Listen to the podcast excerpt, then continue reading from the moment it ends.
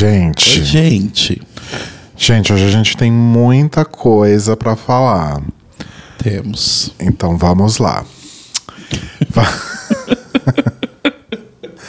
vamos começar com dois documentários que a gente assistiu. Um a gente assistiu. Espera que eu vou ter que arrotar. Pronto. Um, a- um a gente já viu inteiro e o outro a gente só viu um episódio, porque é o que tem. Exato. Né? Na semana passada, nós começamos a assistir o documentário da Sussa. A Sussa. A Sussa, A Sussa, mãe da Sassa. que é um documentário da Globoplay Isso. sobre a vida dela, Maria da Graça. né? Exatamente. E hoje, quando estamos aqui gravando, já saiu o segundo episódio, mas não vimos ainda. Não vimos ainda. né? Mas vimos o primeiro na semana passada. O que, que você achou? Eu gostei, principalmente pelo fato de que eles não estão sugarcoating as coisas, do tipo. Não estão passando um pano. É, do tipo, eles vão realmente mostrar coisas. O primeiro episódio já dá uma prévia de que vai ter a Marlene, né, em algum momento, e elas vão falar sobre o fato delas não se falarem há, sei lá, quantos 19 anos. anos. É. Tem até um momento que a, a Xuxa fala, né? Que elas estiveram juntas por 19 anos e estavam há 19 anos sem se falar. Exato. O que é meio impressionante, assim. Vem cá, Pesto. Vem cá, Pesto. É que só, só explicar para as pessoas dar um pouco de contexto, até o porquê que a gente não viu ainda o segundo episódio do negócio da Xuxa, é que minha mãe, sogra de Rodrigo, está passando uma semana aqui com a gente. Veio finalmente conhecer nossa casinha nova. Sim. E. Bom, é, a gente não tá vendo as nossas séries, né? A gente tá saindo com ela e tudo mais. E, e ela tá assistindo as coisas dela. As séries, as novelas turcas dubladas que ela vê na Netflix, enfim. Gostos e gostos, né? Mas então, por isso nós assistimos. E aí o Pesto está aqui nervoso, porque ele quer ir lá com a avó dele. Mas ele vai ficar aqui, né, Pesto? Enquanto isso, Carbonara corre dela como o diabo corre da cruz. Exato. porque ele é muito antissocial. Mas enfim, voltando ao documentário da Xuxa. Mas isso eu tô um pouco empolgado, assim. O que eu fiquei um pouco pensando é que, assim, o primeiro episódio foi muito rápido. No sentido de ele cobriu muitas coisas da vida da Xuxa, né? Sim. Tipo, ele tá quase chegando no, no planeta Xuxa, que é uns 10 anos aí de carreira. Mas é que eu acho que o documentário, pelo que eu percebi, pelo que falou aí do, do, do próximo episódio, do segundo, no caso, né? Ele não vai seguir necessariamente uma linha do tempo. Eu acho que ele vai falar, cada episódio ele vai falar de aspectos da vida da Xuxa. Então, o primeiro falou um pouco sobre a carreira televisiva dela desde a época da Manchete, como que ela chegou na Manchete para fazer um programa, né? Sim. Basicamente porque ela era namorada do Pelé. E porque ela era bonita, ponto. E fazia- ah, essa menina é bonita, bota ela com as crianças ali. E fazia é, muita, muita foto, né? Ela era modelo, né? Então Sim. ela fazia propaganda, fazia catálogo, revista, essas coisas, e era namorada do Pelé. Sim. Uma coisa que eu gostei que mostraram, desculpa te interromper rapidinho, mas é que quando mostraram ela na, na manchete e tudo mais, ela realmente falou o que a gente já imaginava quando a gente viu os vídeos da Xuxa Verde, né? Que é tipo, botaram uma menina, tipo, de 18 anos, completamente despreparada, completamente sem nenhum treinamento, no meio de milhões de crianças completamente loucas, crianças dos anos 80, e falou: ah, vai aí, ó, fala uns negócios aí. Só vai. E, tipo, e deu no que deu, né? Sim. Ela até falando no comentário, ela falou, gente, eu não sabia lidar com aquilo. Falou, tinha umas crianças na frente. Ela fala, hoje eu me arrependo da forma como eu falava com as crianças e tal, mas assim, é uma coisa da época, tipo, meio que eu não sabia o que eu tava fazendo. É, jogar ela lá, se vira aí com essas crianças, chama uns desenhos aí, a família Trololó. A família Trololó. Os desenhos que eu não gosto são a família Trololó. E aí surgiram pérolas do tipo. Ajuda eu. Vai, Ajuda senta eu, me lá. ajuda. Senta lá, Cláudia. né? Aham, Cláudia, senta lá. Vai ali pra trás, vai. Olha, Ô, gente, eu não me numa- responsabilizo por vocês. Ô, gente, numa boa, ajuda eu, vai. o que eu achei mais legal é que eles tiveram o cuidado de restaurar as imagens da época da manchete. Sim. né? Não, ou seja, não era a Xuxa Verde. Porque aqueles vídeos da Xuxa Verde, alguém conseguiu uns arquivos lá com o RGB todo cagado, né? Por isso que era tudo verde ou roxo, Sim. né? Mas eles tiveram todo um trabalho de restaurar essas imagens para o padrão de cor adequado, né? Achei bem interessante isso. É, e aí tem a ida pra Globo, o estouro que foi, né? É, toda a questão das paquitas, como que surgiu as paquitas, o dengue, o praga. Sim. É, a Xuxa falando que na época elas buscavam meninas que eram como ela, né? Magras, Loiras. loiras, bonitas para o padrão estético vigente até hoje, que ela entende que isso foi uma coisa extremamente problemática, né? E- Mas era uma coisa da época. E é um fato. e a culpa não é da? Xuxa ou da Marlene. Tipo, era como eram as coisas nos anos 80. Era, o mundo era muito louco nos anos 80. Exato, Né? exatamente. E aí eu acho que o segundo episódio ele já fala de outras coisas. Ele vai falar de carreira internacional, Vai falar da polêmica do, do filme de pornô chanchada que do, ela fez. do Amor Estranho Amor, do Walter Hugo Cury, que ela aparece. Eu não sei porque eu nunca vi o filme, eu só vi as cenas que, como a própria Xuxa fala, são, é só o que, a- o que vai pro YouTube, né? Que é ela supostamente aliciando ali um garoto adolescente, nem adolescente, né? Ele era criança ainda. É, ele era... E eu acho que ela vai reencontrar o, o esse cara, né? Que, que hoje já é um homem muito adulto, mas na Sim. época era uma criança. Pesto não vai dar. Pestou? Não, meu amor. Continua aí que eu vou dar um jeito nele. Mas eu, eu, eu gostei do tipo deles não deles não estarem tipo tratando como se fosse nada, sabe? Eu acho que eles estão falando das coisas, estão trazendo questões que todo mundo sabe que são problemáticas. Obviamente não tem resolução, tipo o fato das paquitas. Ah, todas as paquitas eram meninas loiras de 13 anos que estavam sendo contratadas para trabalhar, sendo basicamente segurança da Xuxa. Porque tinha uma manada de criança maluca de um lado e a Xuxa do outro.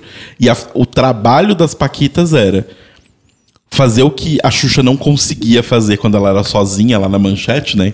E que ela passava essa raiva de ficar, senta lá, ajuda eu.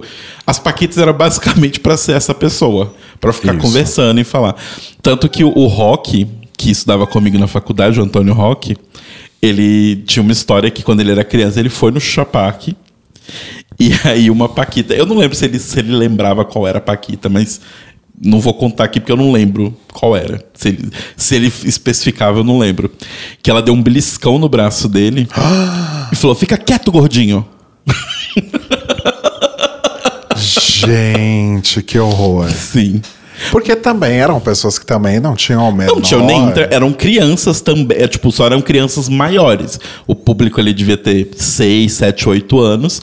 E elas tinham 13, 14, 15.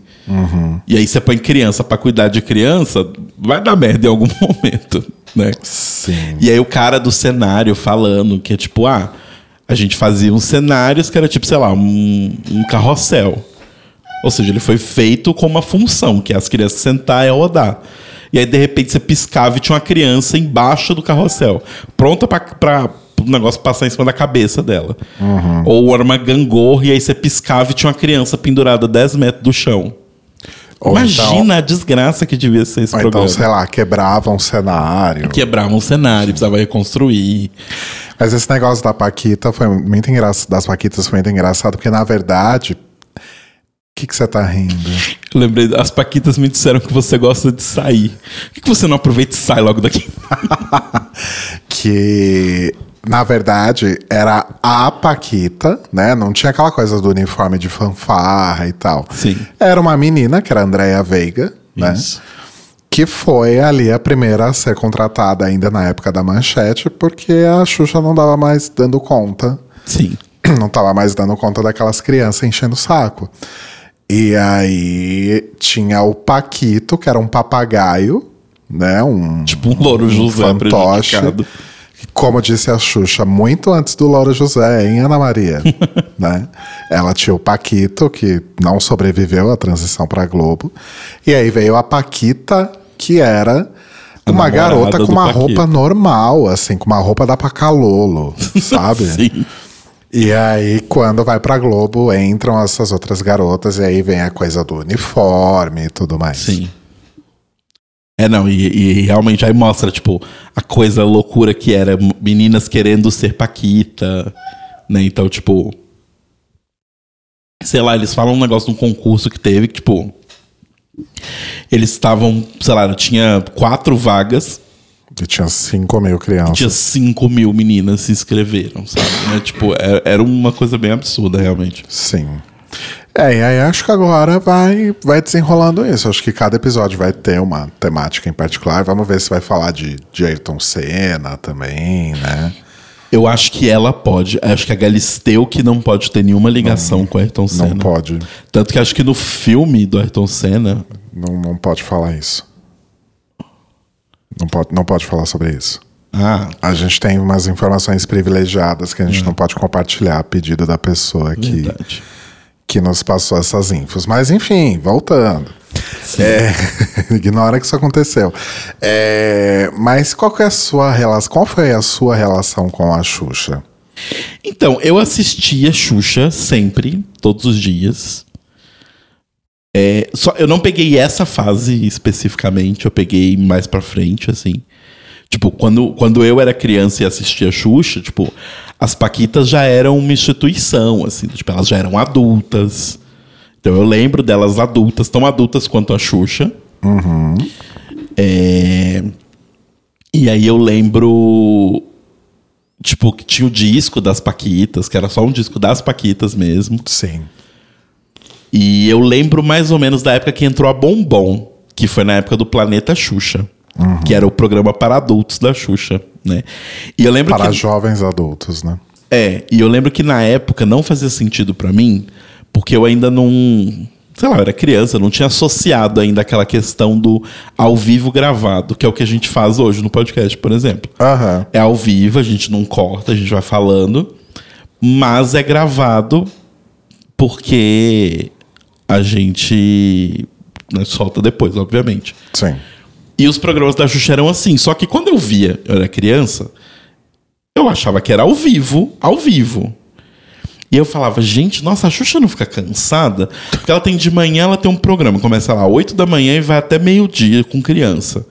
Aí depois eles tiram todas aquelas crianças, mudam o cenário inteiro, botam uns adultos, e aí ela vem e faz outro programa de duas horas.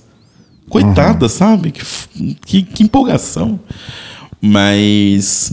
Mas aí eu lembro, tipo, tanto que na época que eu assistia Xuxa, eu acho que tinha desenhos ainda, mas era menos desenhos. Porque eu acho que no começo tinha muito desenho. Sim. Mas na época que eu via tinha muita brincadeira. Os desenhos mesmo começavam mais no final do programa, assim. Mas eu, eu assistia. Eu nunca fui, tipo, mega, super, ultra, mega fã da Xuxa. Assim, tipo, não queria. Não, não era aquela criança que, tipo, ah, eu quero ir na Xuxa. Eu era assim com a Angélica. Nossa. Porque a Angélica me pegou mais porque a Angélica tinha Caça-Talentos, tinha Bambu Luar, que eram as novelinhas que eu gostava. Então eu Entendi. era mais time. É, a Angélica era uma outra pegada, né? Era uma pegada mais teen, eu acho. A Angélica. Então me, me chamou mais atenção. E a Eliana, porque a Eliana tinha Pokémon, só por causa disso. Justo. Nunca gostei muito da Eliana, mas ela tinha Pokémon, então. Justo. Nossa, eu. Ah, eu tinha o Melocoton da Eliana quando eu era criança, que é da época da SBT ainda, né? Nossa senhora. Eu posso estar sendo aqui sabotado pelo efeito Mandela, mas eu acho que eu assisti o primeiro programa da Xuxa na Globo. Gente. Porque foi em 87, né? Então na época eu tinha 9 anos. É, eu não tinha nem nascido ainda. 87? Acho que é, né? Acho que sim. Eu tinha 9 anos. É... Não, em 87 eu tinha 9 anos? Tinha, né? Sim. Eu tinha 9 anos, isso. E aí, eu. Eu lembro de. mas posso estar enganado. Eu lembro de ter assistido o primeiro programa. Como eu cheguei nele, eu não sei. Porque eu não lembro de assistir Balão Mágico. Apesar de eu gostar do Balão Mágico, falaremos disso já já em poucos instantes. Mas eu não lembro de assistir o programa do Balão Mágico. Mas provavelmente eu assistia porque eu engatei Aham. na estreia da Xuxa. Sim. Né? Era a época que eu estudava de tarde, então eu conseguia assistir a Xuxa de manhã. E muito provavelmente eu cheguei por conta dos desenhos. Devia ter desenhos. Família Trololó. Devia ter desenhos que eu assistia no Balão Mágica que eu esperava continuar vendo no programa da Xuxa. Eu acho que foi isso. Mas nunca vi a Xuxa na manchete, por exemplo. Mas, nossa, eu, eu era muito fã. Eu tinha os discos, eu fazia as coreografias. Eu fui num show da, da Xuxa no estacionamento do Shopping Lar Center, aqui em São Paulo. Que teve até o Papai Noel chegando de helicóptero. Gente. Tava chovendo e o, palco tava. O palco ficava no meio do estacionamento e as pessoas em volta, né? Num, Numas arquibancadas improvisadas. E as Paquitas derrapando e caindo no chão, porque tava molhado o palco. meu Deus. Era bem anos 80 mesmo. Então, eu lembrei de uma coisa aqui agora. Que eu falei que eu não era fã da Xuxa, mas existe uma coisa que diz que talvez eu fosse. O tema do meu aniversário de dois anos de idade foi show da Xuxa. Eu vou confirmar com a minha mãe, eu já volto em um minuto. Ah, eu Aguarde. te- pausar, não, então. não, continua. Não, moda, você não pode perguntar depois? Ah, tá, posso perguntar depois. Aqui não vai estar no programa, né? Então deixa eu pausar essa pergunta, vai. Confirmado, não é efeito Mandela. De acordo com a minha mãe, tipo, meu aniversário de dois anos foi da Xuxa, porque eu gostava da Xuxa. Ela falou: ah, ele gosta, então vamos fazer da Xuxa. Olha só. Então eu gostava. Mas assim, a Xuxa não era exclusiva no meu coração. É, Eu. Eu, na verdade, eu era uma criança muito da TV, né? Eu não tinha amigos, eu não saía de casa, muito parecido com a minha vida hoje, né? E, então eu assistia muita TV, eu assistia muito desenho, e, e o que me chamava a atenção nos programas é, infantis era justamente os desenhos, mas eu acabava me, me entretendo ali com as outras coisas que aconteciam também. Sim. É, eu lembro que tinha um programa ah, na cultura, talvez, que eram as crianças que apresentavam, tinha um castelo. É, não era Bambalalão, Bambalalão é ainda mais velho do que eu. Era alguma coisa intermediária ali. E também era por causa dos E também não era desenhos. Castelo Ratimon. E não era Castelo porque Castelo Ratimbum é lá pra frente. Né? Eu já não peguei a fase Ratimbum, Castelo Ratimbum, nada do tipo. É, e aí, por conta também de mudanças de horário de estudar, então na quinta série eu passei a estudar de manhã, né? Aí eu já não assistia a Xuxa, aí quem eu virei fã? Mara Maravilha. Cancelado, Rodrigo cancelado. Eu era muito fã da Mara, gente. Eu tinha os discos da Mara, eu sabia fazer a coreografia de tô carente, mas tô legal. Nossa, eu amava. Eu amava a Mara. Amava. Amava os desenhos que passava na Mara. Eu era muito fã dela, mas ela sempre foi uma escrota, né? Não é de hoje. É... Tanto que a Mara me bloqueou no Twitter, na época que ela usava Twitter, não sei se ela ainda usa, porque ela falou alguma coisa. E aí eu fui, eu comentei alguma coisa do tipo, ai, Bia arrasou, alguma merda que ela falou. Ela respondeu, nossa, você. Como que ela falou, gente? Ai, não sei, ela falou alguma coisa do tipo, ai, você é muito viadinho, mas não com essas palavras. Gente. E aí, em seguida, ela me bloqueou. Enfim, ela é uma pessoa horrível, né? A Mara Maravilha é uma pessoa horrorosa. Mas quando eu era criança, eu gostava. Eu acho que eu tive um disco só dela, nem sei se ela se ela teve mais de um disco, mas tinha Tô Carente, mas Tô Legal, que acho que era o grande hit dela. Nossa, acho que eu nunca ouvi essa E tinha uma cover de esse tal de rock and roll da Rita Lee, que é quase tão boa quanto a da Rita Lee. Sério. É muito bem feita e muito bem produzida. E eu sempre achei que a Mara cantasse, cantava melhor que a Xuxa. Eu sempre achei que ela cantava melhor. Sim, porque ela cantava efetivamente, a Xuxa não, né? E ela era cantora de fato. Ela ficou. Ela acabou fazendo TV, essas coisas, porque ela era caloura, cantora lá na cidade dela. Se não me engano, ela começou no show de calouros do Silvio Santos e acabou ganhando um programa. Mas, nossa, eu era muito fã da Mara, mas eu, eu sei o quão problemática era, ela é, né? E acho que o único contato que eu tive com a Angélica foi o Passo ou Repassa. Na época Ah, que ela bem apresentou, depois, A é. época que ela apresentou o Passo ou Repassa. Mas eu nunca vi nada da Angélica. Não, pera. A Angélica apresentou a Passa Passa do SBT? Opa! Por muito tempo. Ah, é verdade, verdade, verdade. Tive muito contato com a Simoni também, que ela fez o Do Re Mi Fa Sol La Simoni, que era um programa de calouros para crianças, e aí depois ela foi substituída pela vovó Mafalda. é... Bozo, né? Tive muito contato com Bozo também. Nossa, então, Bozo, não. A minha infância foi muito de televisão mesmo, porque era É, eu- tudo que eu fazia era ver televisão. Eu assistia muita TV, mas eu não. Eu acho que eu não tinha. Na época que eu comecei a ver TV, ainda tinha muita questão das apresentadoras, mas era uma coisa muito da manhã. Né? Então, tipo, o horário de criança na TV, assim, era de manhã. E eu estudava de manhã, eu sempre estudei de manhã. Então eu não via o programa da Xuxa, por exemplo, durante a semana, eu só via no sábado. E também na, na sua época de criança, de TV da manhã, acho que já nem era tanto Xuxa, né? Tipo, criança que eu digo, você já devia ter mais de 10 anos. Que é quando começa a TV Colosso, TV Colosso, eu me lembro. depois TV vem. TV Globinho, Sim. que foi o último programa infantil da Globo, né? Sim, mas teve muitos antes. Então, por isso que eu tô falando, porque teve a TV Colosso, aí teve o Caça Talentos da Angélica, aí teve o Bambu Mas Luar. Caça Talentos era de tarde, não era? Não, não. Era de manhã? Era na hora do almoço ali. Bambu Luar também era nesse Essa horário. fase Angélica na Globo eu não peguei, não. É, então, eu assistia bastante, eu assistia bastante. E, e aí, finalzinho de tarde, tinha coisas no SBT, Chaves, desde aquela época já passava. É, e tinha os animes da Manchete, que aí eu assistia bastante. Assistia, porque passava, eu lembro mais ou menos a ordem, mas era Patrine, que não é um anime, é um tokusatsu, de uma mulher, tipo, de 40 anos, vestida, tipo, de Sailor Moon, assim. Sei. É bem patético, mas eu amava. Aí passava Patrine.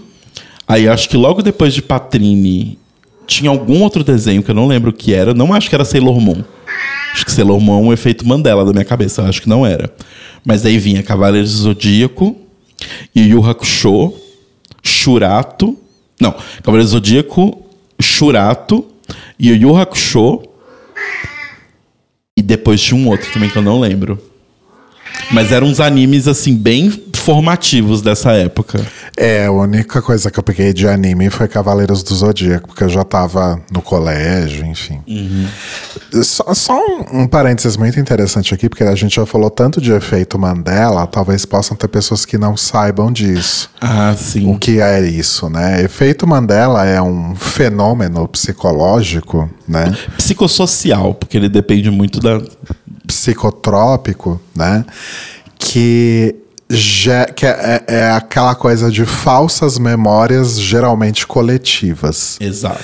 Eu acho que o principal, o exemplo mais famoso de efeito Mandela é o que dá nome ao fenômeno, né? Que todo mundo achava que o Nelson Mandela tinha morrido E que tinha assistido o velório dele na TV. e ele só foi morrer, tipo, muitos anos depois. Sim. Acho que do Brasil, talvez o efeito Mandela mais famoso que a gente conheça é que todo mundo fala que Dragon Ball Z, o episódio de Dragon Ball Z que o Freeza explode na Mekuzei, foi parado no meio por causa do ataque das Torres Gêmeas. Só que nessa época não passava Exato. é, Dragon Ball Z. Esse é o mais famoso aqui no Brasil. Sim. Então é isso, são, é um fenômeno de memórias fabricadas. Eu nunca tive esse efeito Mandela porque quando aconteceu o negócio das Torres Gêmeas, eu estava de manhã. Então eu lembro de chegar da aula, normalmente, o horário que eu chegava, e, Já aí eu ia, caos. ia assistir meus desenhos e tal, e tava o meu padrasto sentado no sofá, tipo, assistindo, o Vaguinho. Na época ele tava se- sentado no sofá assistindo assim a TV e, tipo, chocado. Eu, o que aconteceu? Ele, não, teve um ataque terrorista nos Estados Unidos e tal. E aí, tipo, gente, como assim? Eu tinha, tipo, 11 anos, né? Então eu tava, what the fuck? Eu tava trabalhando já. o Rodrigo já tava botando dinheiro em casa. Exato. Mas aí a gente vai pro próximo tópico relacionado a isso, que é o documentário do Balão Mágico. Que aí, pra mim, teve zero. Não zero, vai, porque as músicas eu ouvia.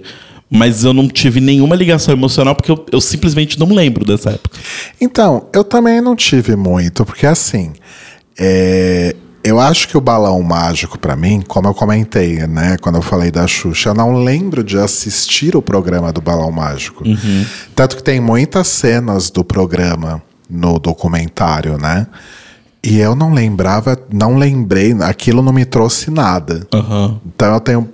E No da Xuxa, muito pelo contrário, né? Eu me vi ali, né? Me vi na frente da TV assistindo aquilo quando eu era criança. E o Balão Mágico, não. Eu acho que o Balão Mágico, pra mim, foi uma coisa mais de música. Sim. Porque eu sempre fui uma pessoa muito musical, né? Exato. E um dos meus primeiros discos que eu tenho, inclusive até hoje, tá aí, aí pelo meio, é o Balão Mágico 2, que é o que tem Super Fantástico.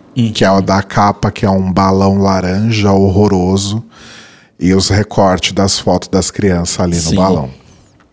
É, que acho que é o primeiro com o Jairzinho, talvez. Sim, sim. O segundo é o primeiro com ele. É, e assim, eu tenho, eu tive, eu tenho esse até hoje, e eu tive o do Carrossel, que já é sem o Toby, é com o Ricardo, que vinha um cheque da Caixa Econômica Federal de, sei lá, um valor simbólico 5 mil ali, cruzeiros. para você abrir uma poupança.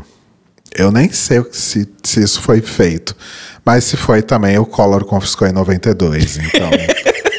então esse É, dinheiro... não, não esse- adiantou muita coisa. esse dinheiro não, não existe mais.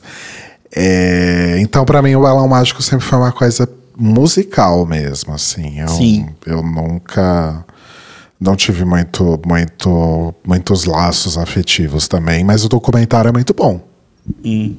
Então, o balão mágico, pra mim, entra numa categoria. Muito... Gente, vamos lá, vocês vão ver agora um pouco como a minha mente estranha funciona, tá? Vocês vão ter um pouco da vivência do que é ser o Rodrigo, que é meu marido, que às vezes eu faço umas referências e ele simplesmente se perde. É... Para mim, o balão mágico existia até esse documentário num lugar na minha mente que é meio o lugar que Greasy existia até um tempo atrás. Por quê? Grease é um filme que conta uma história que se passa nos anos 60. Porém, foi filmado com atores nos anos 80. Certo. Só que pra mim sempre foi muito estranho posicionar Grease numa linha temporal das coisas, justamente por causa dessa confusão dos anos. Então eu nunca soube exatamente onde é Grease. Tipo Napoleão também. Eu nunca na escola aprendi exatamente onde fica Napoleão. Então, Balão Mágico, eu sempre tive essa sensação, porque era assim, tipo. Ah, foi algo que existiu antes de eu nascer e tá aí, esse disco. Mas ninguém nunca, tipo, eu nunca soube exatamente onde estava. Tipo, se era muito tempo atrás, se era muito depois. Porque eu lembro, quando, a memória que eu tenho da Simone era ela já adulta, tipo, num programa do, do, do Domingão Legal, do Domingão Legal, Domingo Legal, e, tipo, indo no presídio e tudo mais. E assim, pra mim ela era uma mulher adulta, e aí falava, ah, a estrela do balão mágico Simone. Eu falava, tá. É, pra mim a memória mais próxima da Simone, mais antiga, na verdade, da Simone, é o do Remy Fassola Simone, que era o, o programa da, É, de tipo, calouros Eu não dela. faço a menor ideia do que foi isso, por exemplo. Mas é engraçado, quando a gente tava assistindo o documentário, eu comecei a cantar todas as músicas. Rodrigo, de onde você conhece essas músicas? Não são do seu tempo.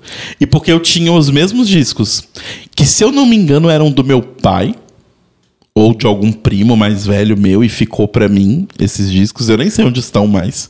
Talvez esteja na casa da minha mãe. Mas eu gostava muito das músicas do Balão Mágico, eu achava músicas muito boas. E aí agora reouvindo no documentário, realmente são músicas muito boas e muito bem feitas para uma Sim. banda de criança. Super. É, é, a CBS, que a gravadora colocou um time ali, né, pra, pra compor, pra arranjar, pra gravar, que, tipo, era uma galera boa, assim, né?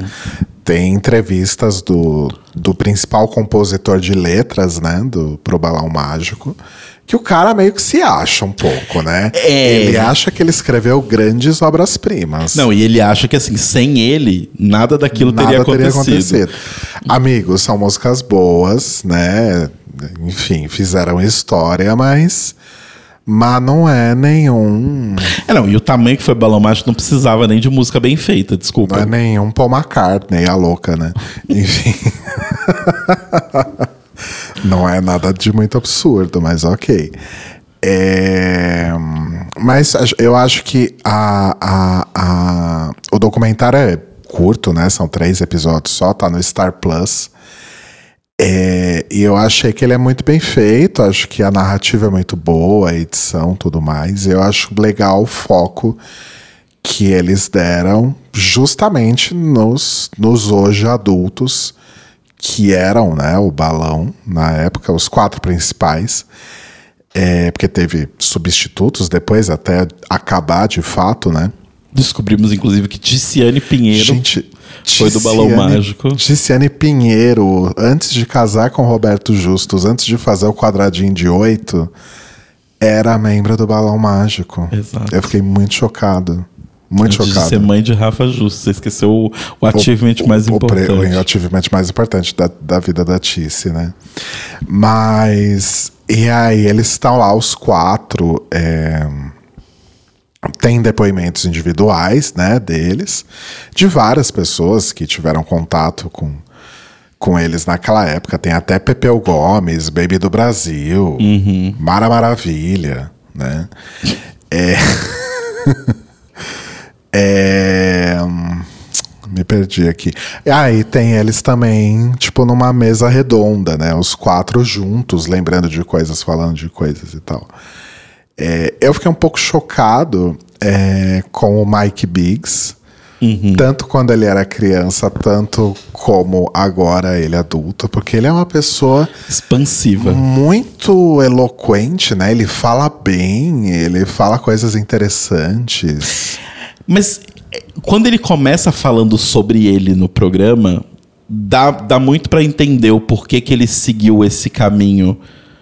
Porque se ele não tivesse seguido esse caminho de ser uma pessoa eloquente, de ser essa pessoa que entra numa sala e ocupa o espaço da sala todo, ele acho que ele realmente não teria conseguido sobreviver, porque como ele fala, ele era filho de uma prostituta com um ladrão. E todo mundo sabia.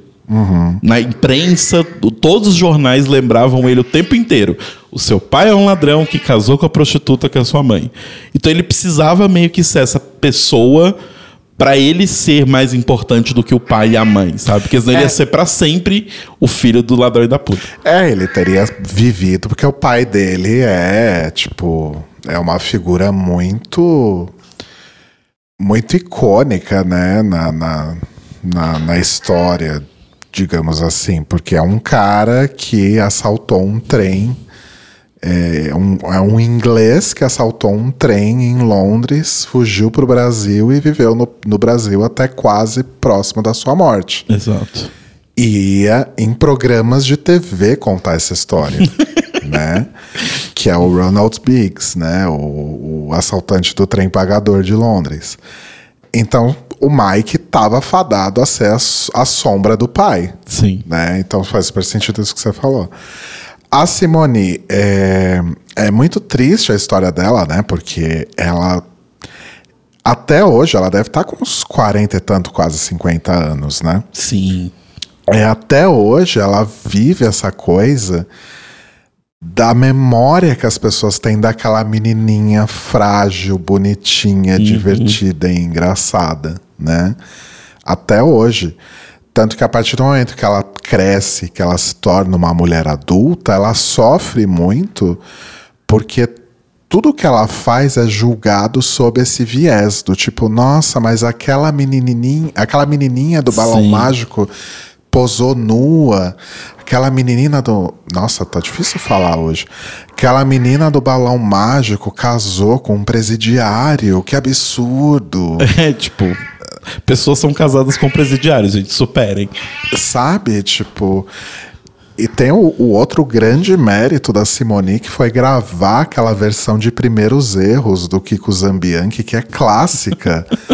né? Tá aí pau a pau com esse tal de rock and roll da Mara Maravilha. E olha pra mim da Siang, sabe? É a Santíssima Trindade E da se música você for olhar, for olhar assim dessas cantoras barra apresentadoras, mulheres do Brasil dos anos 80 e 90, de longe a mais talentosa em, em ter- em termos de, de, de canto, sempre foi a Simone. Ela canta muito bem, ela tem um puta alcance. Sim, ela tem uma voz mó bonita e tal. Eu, eu gosto muito de uma música dela que é tipo. Meu bem, não faz isso comigo. Não sei. É.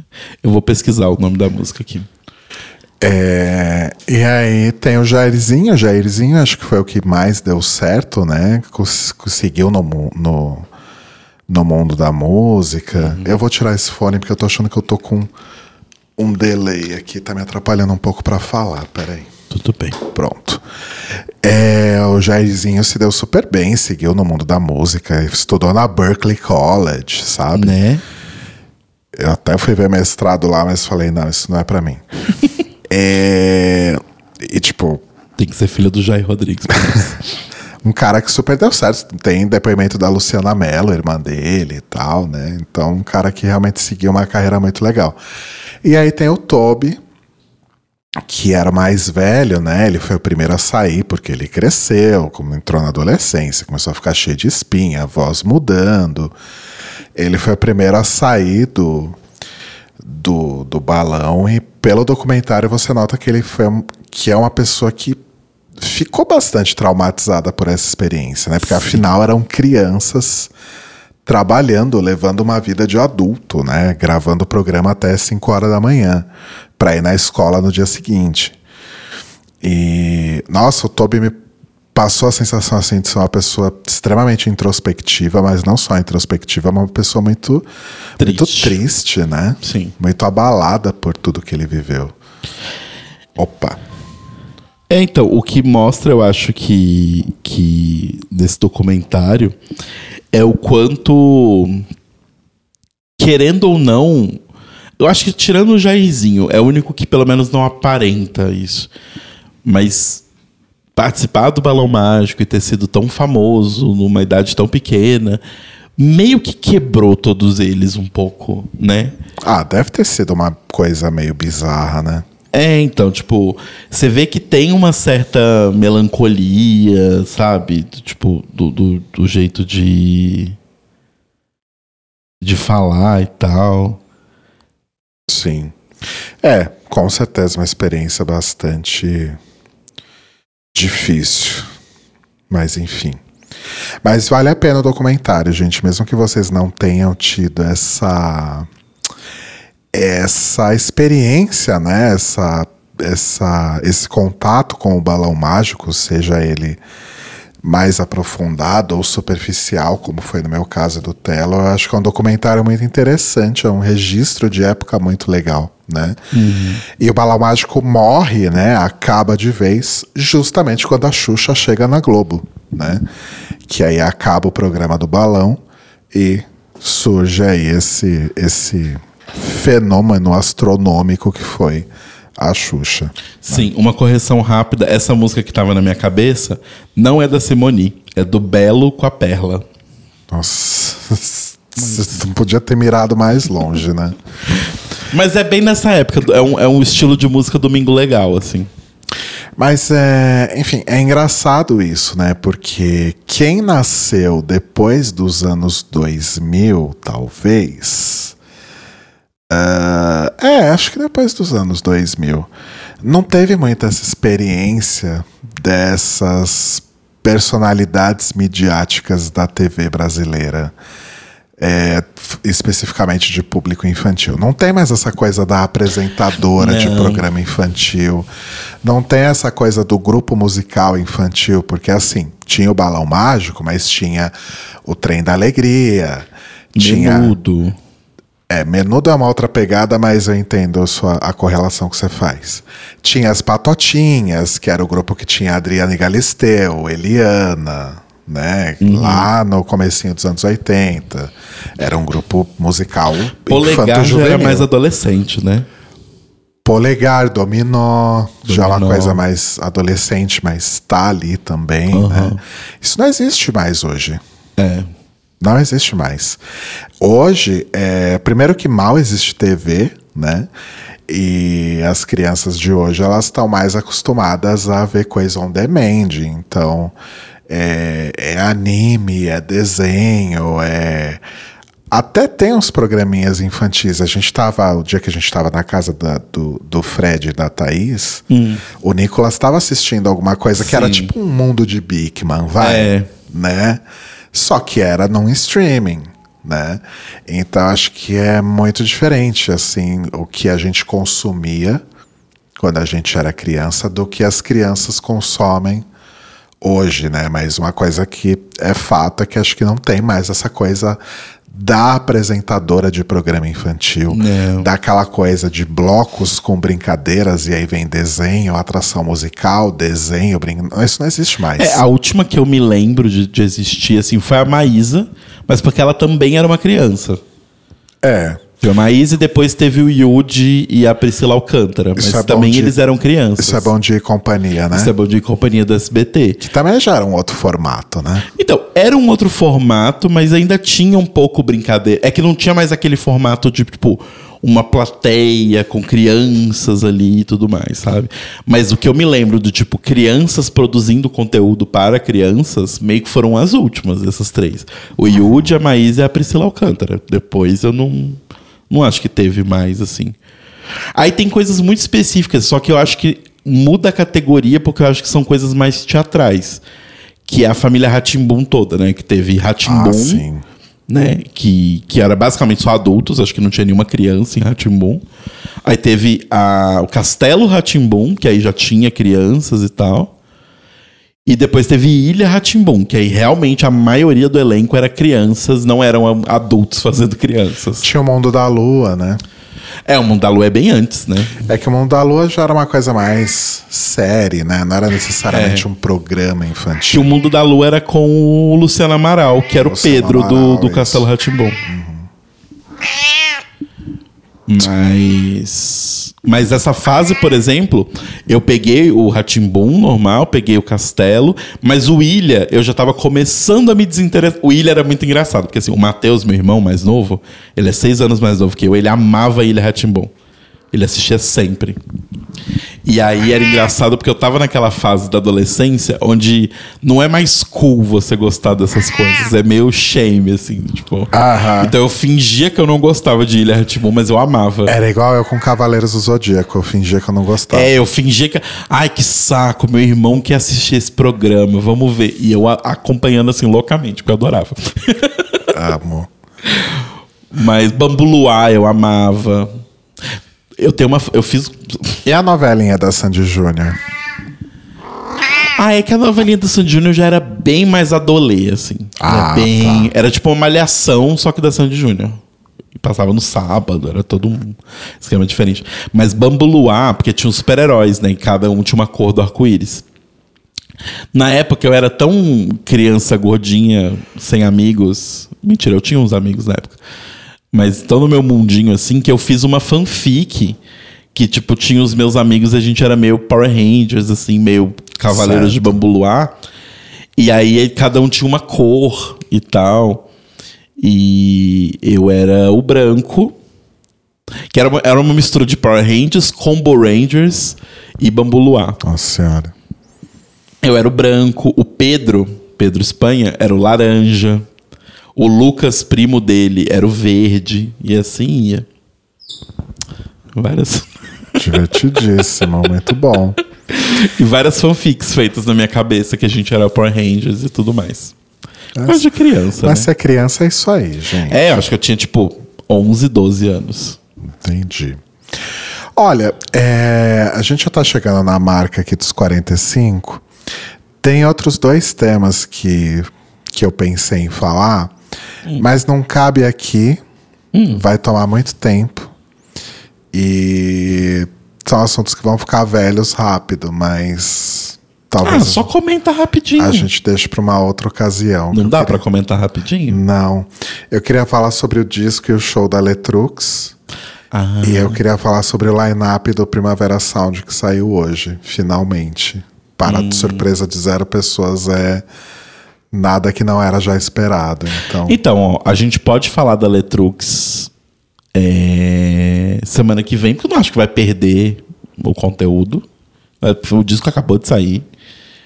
É, mas fala rapidinho do line-up do Primavera. não, na verdade, assim, é, demorou horas, horas, demorou semanas para sair esse line-up, quando já tinha saído todo o line-up da América Latina. É, só anunciaram o Cure. E aí já entraram na, na pré-venda sem divulgar line-up nem nada. Mas assim, é, por conta dos, dos line-ups é, das outras cidades, tava muito claro quem qual, qual seria o line-up aqui também, né? É, então assim, tem algumas diferenças em relação ao de Bogotá, em relação ao de Buenos Aires, em relação a, ao de Assunção, mas assim, é, maioria das atrações é- são basicamente as mesmas, assim, tem só as, obviamente as que são mais locais também, né, enfim, mas de forma geral é tudo igual, que é basicamente é, Cure, Blur, aliás, o Blur vem pro Brasil? Acho que não, Não. né? É, o Blur não vem, parece que rolou uma treta. Mas aí no lugar vem o The Killers. Oi? Então, assim, mas é. Deixa eu abrir aqui. Cure, é, Pet Shop Boys e Beck estão em basicamente todos os lineups. Aí tem algumas aqui, alguns outros aqui que também são muito em comum é, com outros lineups aqui da América Latina. É, Bad Religion, Blessed Madonna, Carly Rae Jepsen, Hives, uh, Raising Murphy, é, Marina Senna, que acho que vai estar na América Latina toda, Soccer Mommy. é, Aqui não vai ter Grimes? Então, aqui vai ter Grimes, mas é DJ set, não é show. Ah, É, Twilight Sad também tá em quase todos. Ah, que mais?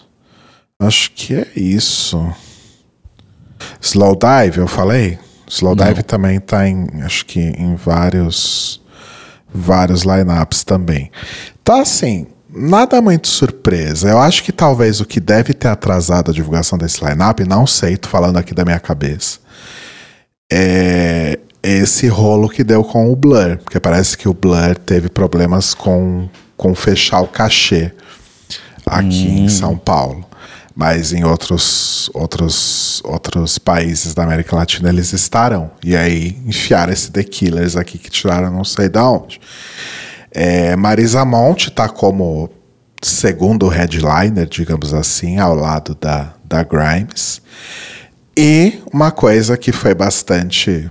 Foi uma, surpresa bem grande pra mim, na verdade, é Cansei de Ser Sexy. sim. Fazendo um show aí de 20 anos. Que eu não, não sei o que esperar. É, eu achava show. que todas as, as pessoas que integravam Conceito de Sexo se odiavam, então. Não, na verdade, as quatro que sobraram têm uma relação diplomática ok, até onde eu saiba. Não sei se elas se amam, mas se dão bem. É que. Mas vai ser só as quatro. Eu acho que sim.